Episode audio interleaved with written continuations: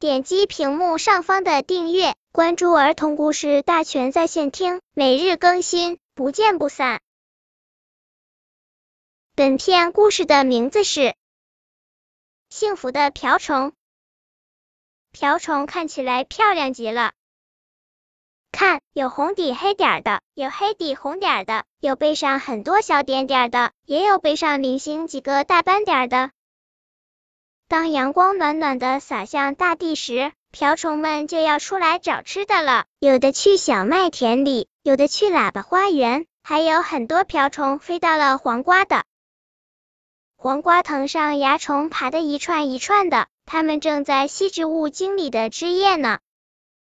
哈哈，这里的食物很丰盛啊！瓢虫们开心极了。原来啊，蚜虫是瓢虫最喜欢的食物。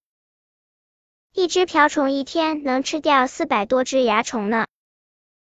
瓢虫们吃的正高兴，蚂蚁们跑来了，它们用长腿将瓢虫一个一个的赶跑了。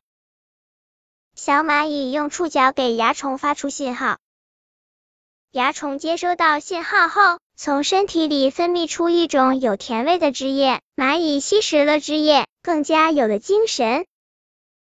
原来蚜虫可以为蚂蚁提供食物啊，怪不得蚂蚁愿意做蚜虫的保护神呢。冬天来了，瓢虫们准备冬眠了。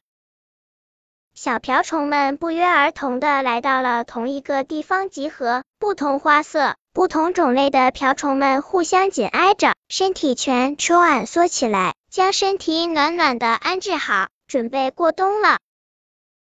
当第二年春天来临的时候，它们又要钻出来捕食蚜虫了。被人们称为益虫的瓢虫们，也许是这个世界上最幸福的昆虫吧。知识链接：瓢虫的身长为七毫米八毫米，身体呈半球形，红色底色的瓢虫背部有两个十九个黑色圆点，黑色底色的瓢虫背部有两个、四个或者十二个红色圆点。瓢虫的背部光滑，花色美观，是很可爱的昆虫。瓢虫的成虫和幼虫均可以捕食蚜虫，是蚜虫的天敌。蚜虫会附在植物上面吸食营养成分，使植物不能正常生长。因此，人们将捕食蚜虫的瓢虫称为益虫。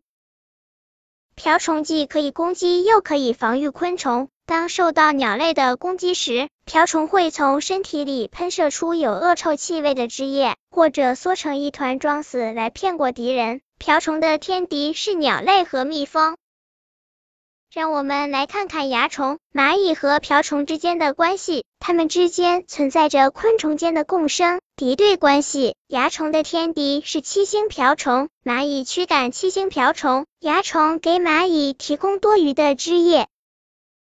瓢虫每年生很多胎，每胎产卵三十颗左右。瓢虫会经历卵转幼虫、转蛹、转成虫四个阶段的变化。瓢虫还有很多名字，比如花大姐、红娘等等。本篇故事就到这里，喜欢我的朋友可以点击屏幕上方的订阅，每日更新，不见不散。